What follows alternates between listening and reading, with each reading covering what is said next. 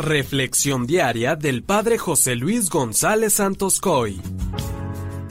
¿Cuántas veces nuestra mirada hacia las demás personas no es una mirada limpia, debido a que está llena de prejuicios?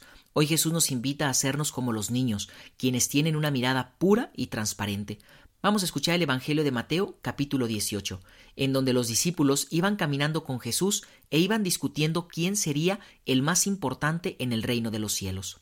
En cierta ocasión los discípulos se acercaron a Jesús y le preguntaron ¿Quién es el más grande en el reino de los cielos? Jesús llamó a un niño, lo puso en medio de ellos y les dijo Yo les aseguro a ustedes que si no cambian y no se hacen como los niños, no entrarán en el reino de los cielos. Así pues, quien se haga pequeño como este niño, ese es el más grande en el reino de los cielos, y el que reciba a un niño como este en mi nombre, me recibe a mí. Cuidado con despreciar a uno de estos pequeños, pues yo les digo que sus ángeles en el cielo ven continuamente el rostro de mi Padre que está en el cielo. Palabra del Señor. Amigos, hoy estamos celebrando la memoria de los santos ángeles custodios. En ellos Dios se nos hace presente, pues los ha puesto como guardianes para cada uno de nosotros, para que nos ayuden a tomar buenas decisiones, para que podamos alejarnos del pecado y para que nos ayuden a guiar a lo largo de toda nuestra vida. También hay que recordar que la vocación especial de los ángeles consiste, antes que otra cosa, en contemplar al Señor en el cielo y alabarlo sin cesar.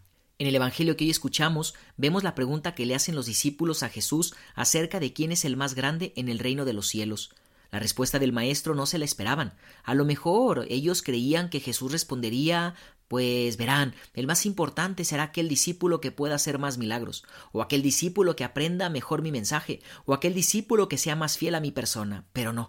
La respuesta del maestro lo sacó de sus esquemas, ya que el Señor puso como ejemplo a un niño. El más importante no es el que acumule más títulos, más diplomados, más cursos, no será el que tenga más cualidades humanas, sino el que sea como un niño.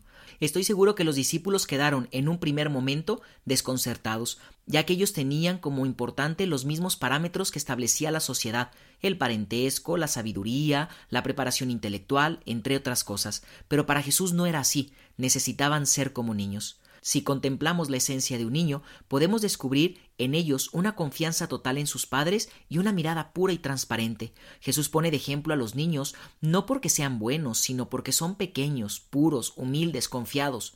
Una de las diferencias entre los niños y los adultos es que el adulto se siente autosuficiente, se basta a sí mismo, se cree que tiene todas las respuestas y las experiencias del mundo.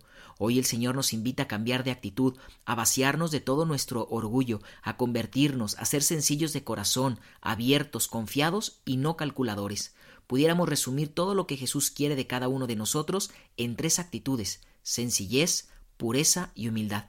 Él es nuestro modelo a seguir, pues no vino a ser servido sino a servir, no buscó los primeros puestos, sino que se humilló y cargó con la cruz de nuestros pecados. Que la bendición de Dios Todopoderoso, que es Padre, Hijo Espíritu Santo, descienda sobre ti y permanezca para siempre. Amén.